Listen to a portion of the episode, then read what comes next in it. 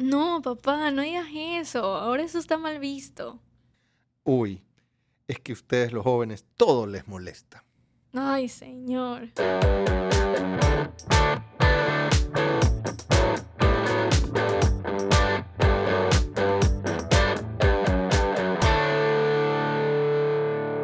Porque tenemos el concepto de las generaciones. A alguna gente no, no, no, no le capta. Como no, no sabe la, la, la separación que hay. Baby boomer, si es X, el, el, el O sea, según yo, según yo soy X. Claro, pero hay yo. gente que igual como no sabe, co- como, Pero que mira, ¿qué es yo tengo amigos tres, cuatro años mayores que yo y son otra onda. O sea, Claro. son diferentes. O sea, ya no les tocó, por ejemplo, a mí sí me tocó videojuegos en la casa. eh, no sé, sí, sí había una onda ya empezando lo digital. Sí. Pero unos amigos un poco mayores ya no. O sea, ya, ya, ya estaban en, estaban en otra, en otra cosa. No, y lo más complicado son los que están justo en el corte. Claro. Los que son, no sé, porque creo que la separación entre millennial y centennial es 97, me parece. Y no, pues los que son el 96 y los 97, Claro. no le puedes decir, a ver, no, no, no, eres tanto. O sea, a mí sí me parece complicado. que yo, yo sí creo en, en que hay unas tendencias de generaciones, sí. sin duda, pero claro, me parece que mm, ubicarla en un preciso momento es, es, es difícil. complicado. Pero es como ir tomando insights de, de Sí. distintas generaciones e ir aprendiendo. ¿no? Exacto. A mí me preguntan mucho qué generación es cuál, porque no, no, no lo tienen bien separado y después le tenemos esos nombres y les tenemos estas letras. Y encima sale otro concepto más que es la generación de cristal. Ujú. Pero ese creo que sí lo tienen más, más identificado, como que Sí, tiene bueno, esa connotación eso creo negativa. que más bien la generación mía, X o los mayores boomer, es Ujú. como que le ha puesto ese mote o ese apodo a generaciones más jóvenes. Y a todo el que no, al que es diferente. O sea, Sí. todo el que, o sea, ahí le meten millennial y Z y creo que hay uno incluso más abajo, más abajo y ahí ponen a todo lo que está diferente. O sea, tiene el- eh, por eso es una connotación negativa el de generación de cristal. Sí, sí. Es algo que, que, que, que, que lo ponen para decir, no, es que tú eres Claro, muy lo- complicado. Claro, lo que pasa es que, y, y creo que lo hemos hablado también bastante, eh, ge- generaciones nuestras era como que tenías que, eh, la autoridad que hemos hablado, ¿no? O sea, tenías que aceptarlo, tenías que aceptar ciertas ideas, ciertos conceptos. Entonces, mm, como que te creciste, te desarrollaste en una situación donde mm, no protestabas, no, no, impon- no, no imponer, sino no decir o expresar aquello que tú pensabas. Claro. Eh, no protestar, ¿no? Eh, era como que había que, que aceptar. Y, y claro, eh, hoy que nuestra generación, digamos, somos los mayores, hay una expectativa de alguna manera todavía ahí en nuestro, A- en nuestro ADN o en, en nuestra programación de que las generaciones más jóvenes no tienen que protestar, tienen que eh, esperar lo que los mayores dicen. Claro. Y creo que eso ha cambiado totalmente, ¿no? Pero- pero Y es entonces cada vez que hay esa, esa, esa protesta, Ajá. lo que decimos nosotros, o mi generación un poco lo que dices, es cristal, se resienten, les duele todo, mm, nada, nada los llena. Pero es gracioso porque le ponen generación de cristal a aquella generación que es dura. Porque para mí cristal es porque eres frágil, te rompes. Sí. O sea, es como que tic, te caes. Claro. Y en cambio mi generación yo la veo más como una que se, eso, se impone, es, es- es fuerte, es- se levanta. Entonces para mí no... Por eso cuando es esta generación de cristal yo no le entiendo mucho Claro, la connotación. Yo creo que un poco es como que hay un resentimiento. Te s- Te ofende, ¿no? Entonces como que el cristal y lo frágil es tu, no sé, el, el- el ofenderte, el sentirte mal, el sentirte aludido. Eh, ahí está, creo, un poco la visión de, de generación De de, de cristal. Eh, sí, puede ser que exista gente que, que exagera un poco, puede ser, pero también es muy simpático y muy rico, me parece, una generación que diga, oye, espérate un ratito, no, no estoy de acuerdo con esto, Ajá. con X o Y, ¿no? Y, Exacto. y luego hay enormes cambios, no sé, el, el mismo tema de, de la inclusión de la mujer en el aspecto laboral. O sea, me parece que es enormes cambios en los últimos 20, 30 años, donde de alguna manera era muy difícil ver en empresas en cualquier lugar del mundo, no solo en Ecuador o Latinoamérica, mujeres en puestos directivos altos. Era, era muy raro, muy raro. Hoy creo que eh, en, en, otros países como Estados Unidos, Europa, eh, es muy normal hoy, es muy normal. Y Ecuador viene cambiando, o sea, se, Claro. se va viendo cómo la mujer tiene un, un campo de acción en la parte laboral muy grande, eh, mucha aceptación, en muchos casos haciéndolo bastante mejor que los hombres y empieza a ocupar posiciones de liderazgo empresarial, político, gremial, bien importante. Y Claro. y, y- y claro, por ejemplo, eh, conceptos eh, sobre la mujer, eh, hoy, hoy no, no que, que teníamos nosotros, hoy no funcionan y no puedes seguir pensando de esa misma manera, ¿no? Claro. Ahí yo Eh, sí, ahí sí yo creo que ahí sí yo como que acepto el concepto generación de cristal. ¿Y por qué? Yo soy mucho de, y creo que ha pasado veces en las que estoy contigo, en la que veo un grupo de ejecutivos. Hace poco pasó que estaban reunidos en una sala muchos hombres. Eh, se veían que eran como los directivos, no sé, o algo, unos, creo que eran unos proveedores, entonces era, pero era puro hombre. Digamos que eran unos 10, 15 metidos en esa sala y todos eran hombres. Y yo le decía, ve. O sea, sí que decía como, o sea, vas a decir que son 15 puestos en los que los 15 estadísticamente no uno Claro, puede claro, ser mujer. claro. Entonces ahí yo digo, ¿sabes qué? Te acepto que me digas medio cristal porque porque es algo que lo veo y sí, o sea, ahí viene esa como mm, como ese resentimiento, esa ofensa en el que que no entiendo por qué no hay uno, porque en estadística me vas a decir que 15 puestos no puede haber, un- 15 puestos altos, porque no me acuerdo qué era, pero sí serán unos puestos altos, no me vas a decir que va a haber una mujer, o sea, yo Claro. sí me quedo así como, y eso, mira, me ha pasado, y, y me ha pasado muchas veces, o los veo en un restaurante, y nos pasó hace poco en un restaurante, que había puros hombres, y se notaba que eran ejecutivos y que estaban ahí como en un almuerzo de, empre- de empresa, y yo, ve, puros Claro, hombres. claro. O sea, y, y me entra ese, y sí, ahí es como que sí, te acepto que me, Sí, que, que quizás tomes este, este, este nombre de cristal por una ofensa, Sí. porque crea una ofensa eh, que la tomo personal. Pero claro, eh, eh, eh, mi generación y mayores, este, como que percibían que la mujer tenía que cubrir ciertas posiciones empresariales o no trabajar porque tenía que dedicarse a, a- a- a- a la casa y cuidar los Claro. hijos. Y, y- y como que no hay la percepción, no, no, no está abierto la posibilidad. No, no porque no puedan, simplemente porque así está tu paradigma mental. O sea, es eh, los directivos serán hombres Claro, y vestirán de traje y corbata. Y ese es el paradigma. claro. Y como que imaginar una mujer en esa sala mm, difícilmente entra. Y- así fue como, como, como lo vivimos y creímos que era el mundo. Claro, Hoy es totalmente distinto, Claro. ¿no? Pero sí nos toca a nosotros, eh, en especial de nuestra generación, empezar a darnos cuenta de que hay que abrir posibilidades, de que el mundo está distinto exacto. y que además, y, y un poco de mi experiencia personal trabajando con, con líderes mujeres en la organización, te da una diversidad de criterio, de otros puntos de vista, de otros puntos de opinión muy, muy rico. O sea, si tú vas a vender algo, si estás en una empresa que vas a vender un producto, un servicio, la mitad de tus clientes son mujeres. claro. Entonces, no puede ser que quienes toman las decisiones en un directorio o un C-level eh, no tenga al menos un 30-40% de mujeres, porque si no, no entiendes a tu, a tu cliente, a Claro. tu segmento de mercado. Eh, a veces, eh, eh, por lo hemos hablado contigo mucho, este concepto del, del Día de la, de la de Mujer, la mujer, ¿no? ajá. en donde muchas empresas o personas terminan regalando la flor y La feliz rosa. día y demás. Y, y- y cuando lees un poco, investigas un poco, no es un día De de celebrar. celebrar, Ujú. es un día de recordar, de claro. recordar una lucha que, que- que ha sido grande y súper importante, pero que está a mitad de camino todavía.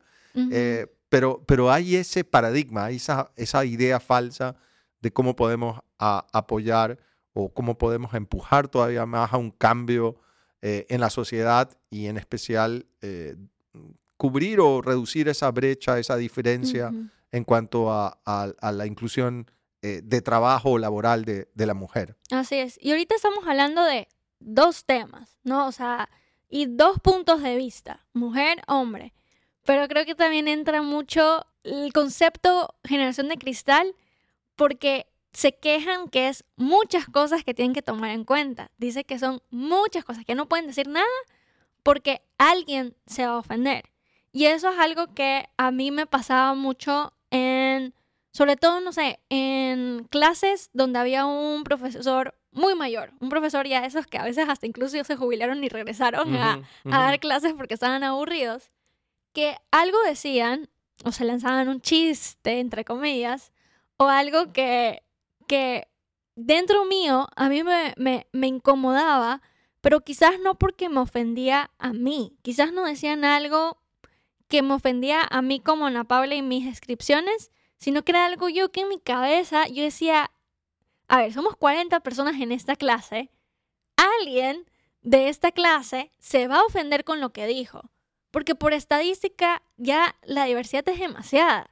Por eso ahorita estamos diciendo hombre o mujer, pero la diversidad es Sí, altísima. sí. O sea, le puedes meter de todo. O sea, la, la, la diferencia de personas en un grupo de personas, o sea, en, digamos 20, me vas a decir que todos somos iguales, todos tenemos la misma Sí. mentalidad. Cero. ¿no? Y, y- y luego un tema que puede ser un poco más escabroso y delicado, pero todo el tema de orientación de género, ¿no? Claro. Que en nuestra generación eh, podía ser, no es que podía, era hasta objeto de burlarte, ¿no? Era- eran chistes sobre esos temas, ¿no? Y todavía por ahí ves cómicos que Nah, ves lo toman por ahí, Sí. Pero, pero hoy no, no, no está bien, o sea, no está para Claro. nada bien. Y esos son cambios en empresas, en equipos, en grupos de personas que, que están dando cambios eh, muy grandes. Y como tú dices, estadísticamente en grupos grandes, te vas a topar con esas diferencias, con personas distintas, que piensan diferente, que tienen una orientación de género distinto Exacto.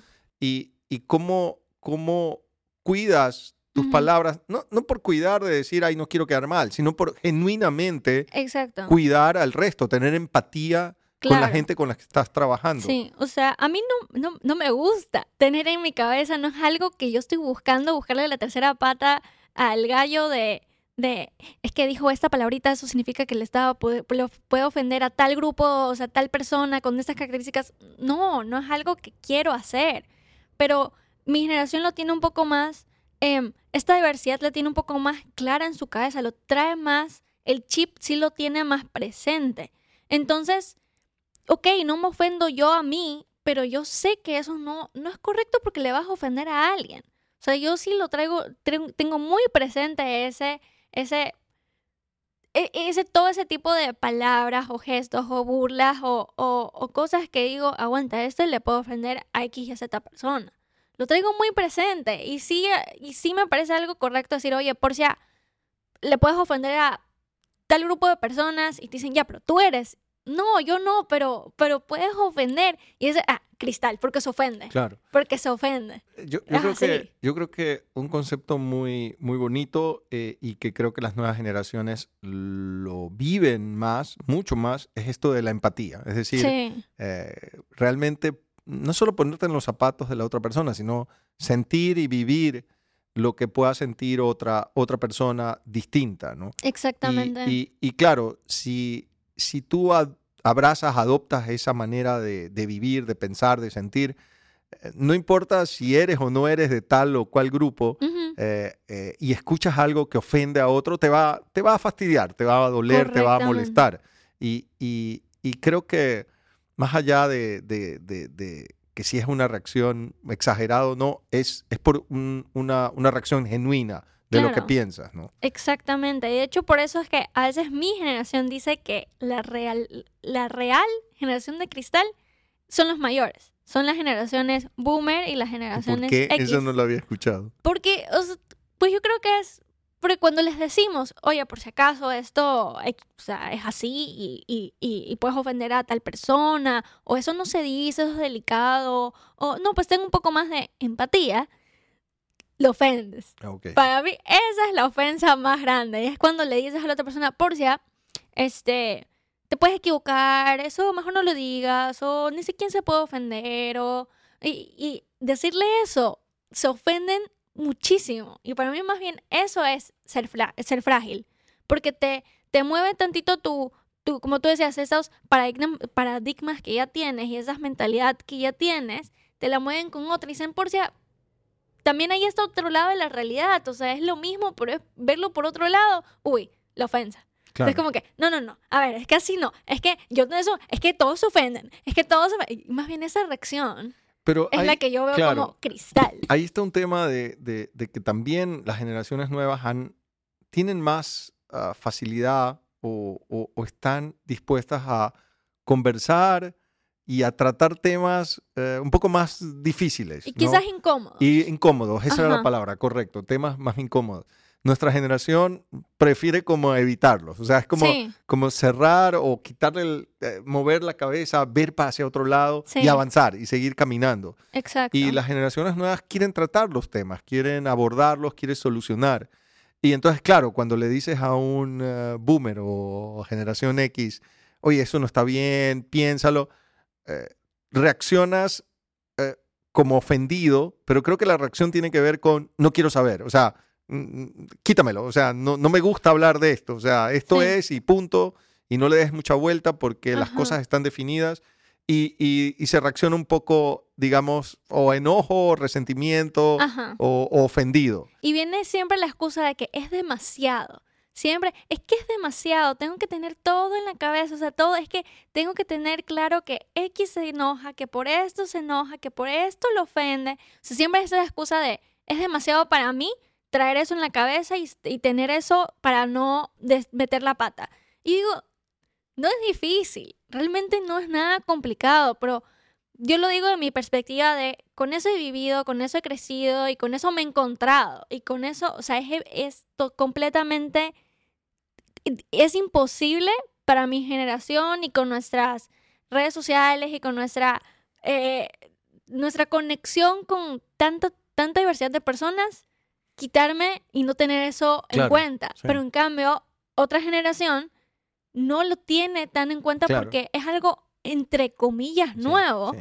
Lo cual para generación es como, no es Claro. nuevo. Y, y es difícil y, y por eso es importante y, y cómo logran entenderse y, y tenerse tolerancia a las generaciones. Ujú, porque yo creo que la generación lo importante y es esa definición de que son eh, grupos de personas eh, con edades similares que vivieron experiencias bastante similares en distintos aspectos y que eso le crearon como una estructura mental, Ujú. un proceso mental, un, un- un- un- un formato mental y que es difícil moverlo, o sea, es muy difícil. Y, y- y tú puedes ir cambiando, pero ahí está. O sea, a mí me pasa a veces que eh, trato de hacer mucha empatía con los equipos Ujú. chicos jóvenes, pero a veces termino metiendo la pata. Ay, o- o- señora. Oh, sí, sí. Eh, me acuerdo hace poco, este, algo hablábamos de alguien y, o de un artista, un cantante, no me acuerdo, y yo mencioné, sí, es que se lo ve, está lleno de tatuajes, dije yo. Ajá. Y, y el abogado de Peigo, que estaba al lado mío, que es un chico de 29 Ajá. o 30 años, él me voltea a ver y me dice, Rodrigo, yo estoy lleno de tatuajes. El Ajá. abogado de Peigo, ¿no? Ajá. Entonces, ahí es cuando caigo en Cuenca. Uy, y le digo, Ahí te sorry, dices, ay, sorry, señora, George. Ay, mismo". señor. George, perdona. No, no, no, no quiere decir que está mal, simplemente era esta Claro. mención. Pero porque Se te tiene- sale. Se te sale. Sí, se te sale. no. Y lo Claro. tienes aquí en la cabeza. A mí a veces sí, o sea, quizás no lo digo, pero viene ese diálogo interno de, no sé, se me viene un comentario. Y quizás no con mi voz, con la voz de alguien este, de esa generación, no sé, se me viene con la voz de, de, de mi abuela, con la voz de mi mamá, que dije, y yo, es que yo eso no opino, pero lo tengo aquí en la cabeza. Sí. Pero yo sé que eso, en mi opinión personal, no lo es. Ahora, yo, yo creo que hay algo de, de mi generación y es como que empieza a haber mucha nostalgia del pasado. O sea, eh, muchos como que eh, esperan, o más bien, siguen eh, añorando el pasado como un mejor momento, como un momento más feliz, como que las cosas estaban mejor en el pasado. Y, y yo creo que ahí hay un error. Entonces, cuando tú estás pensando en que el pasado era lo, lo chévere, Era más fácil. era mejor, eh, ah, todo, todo ha cambiado para mal, claro, abordas lo nuevo de manera negativa, porque, Claro. porque ya te pusiste un- un- una tara, ya pusiste un filtro ahí. Y, y un poco yo lo que empujo siempre a amigos, compañeros es, oye, eh, sí, era chévere y viviste buenas experiencias, pero guárdalo como buenos recuerdos, pero no como algo de nostalgia y algo negativo. Y más bien, ¿qué se puede aprender del- de, de lo que estás viviendo ahora? O sea, Así es. o sea mejor momento en, en la humanidad creo que no ha habido. O sea, Claro. y cómo cuando vas creciendo vas envejeciendo, digamos, vas aprendiendo que el mejor momento es ahora. O sea, siempre como en tu vida haces que eh, el hoy es el mejor momento de tu vida y no estar pensando en el que pasado fue mejor. Es que es difícil. Es más fácil que la cosa continúe igual. O sea, lo más fácil es no cambiar tu mentalidad, lo más fácil es continuar con lo mismo, lo más fácil es no andar pensando en todo el mundo, lo más fácil es quedarse igual. Es complicado tener esa, ese cambio de mentalidad, ese cambio. Es difícil. Entonces, por eso es que se quieren, quizás no es porque haya sido realmente lo mejor, y, Claro. es porque es difícil. Es difícil y, y- y- y- siendo difícil, ¿no? No, no quieres hacerlo, lo evitas y claro, te lleva a pensar, bueno, es que antes estaba mejor, porque las cosas no, no se han movido? Exacto. Eh, y, y yo creo que ahí hay, hay algunos aprendizajes, otra vez, yendo a tratar de concluir algunas cosas en estas diferencias generacionales que son ricas, pero, pero chéveres para aprender. Y, y por un lado, mi generación, mirar lo de hoy, el futuro, con, con- con mejores ojos, más positivos, eh, a- aceptándolo, tolerándolo y, y como que quitándote ese filtro de que el pasado estuvo, estuvo mejor eh, de, que, de que hay conceptos, ideas muy potentes que han cambiado. eh, hemos hablado de dos, la mujer en su inclusión laboral y, y Ujú. su rol en general en la sociedad, y, y- y temas como, por ejemplo, la aceptación de eh, personas que puedan pensar en una orientación de género distinta Ujú. eh, y cómo, cómo aceptarlos y evitar temas de rechazo, burla o discriminación. Ujú. creo, creo que son cosas que tenemos que aprender como generación. Ujú. Mi generación creo que tenemos que saber que a veces no, no, no lo dicen en ofensa, sino que quizás a veces lo dicen por falta de conocimiento. Quizás no saben. Eh, entiendo que puede ser a veces complicado seguirle al día con todo lo que sale en el mundo, o sea, se mueve demasiado rápido y es complicado mantenerse al día, pero, pero entonces es intentar no tomar todo en ofensa y quizás decirlo de una forma en la que le, le educamos a- a- al que quizás no sabe que lo que está diciendo es una ofensa y aprovechar que quizás tú no te ofendes y decirle, por si acaso, puede llegar a pasar esto. Recuerda que es un mundo enorme y decirlo de una forma en la que educas más allá de, de, de recriminas, de, de, de, de, de, de- de castigar o, o de Ujú. querer como, como poner un mal momento eh, eh, en, ese, en esa situación, sino más bien aprovechar esa situación para mostrar que hay diferentes mentalidades, diferentes puntos de vista y que cada vez van a haber más. O sea, eso no, no va a cambiar. Hay- un concepto en algunas empresas grandes, eh, sobre todo en eh, americanas, en Estados Unidos, eh, y bueno, se ha escuchado mucho de mentores, ¿no? De que alguien ya con mucha experiencia, Ujú, eh, pues ayuda a los nuevos profesionales o la gente que eh, entra nueva a una empresa, a una corporación, para aprender y, y ayudarlos a dirigir su carrera. Pero hay un concepto que lo escuché ya hace algunos años que es como reverse mentor, o sea, un mentor contrario, Ajá. eh, que es un, un directivo ya mayor de generación boomer o X eh, que toma un mentor de una generación nueva que le ayuda él a entender estos nuevos conceptos. Y me parece simpático y creo que es súper valioso que directivos mayores eh, o en general personas eh, conversen con eh, chicos de generaciones nuevas, que escuchen, que aprendan de ellos, estar pendiente de eso, te amplía la mente, te, permite mirar las cosas desde una abiertos. perspectiva eh, mayor y, y yo creo que es súper importante que, que- que nosotros podamos estar en contacto, hablando, escuchando, Ajá. sabiendo qué, les gusta, qué no les gusta, para poder conectar mejor las generaciones. Así es. Hay que estar abiertos. Damos lados, si se puede. Está bien, Así me es. encanta. Perfecto.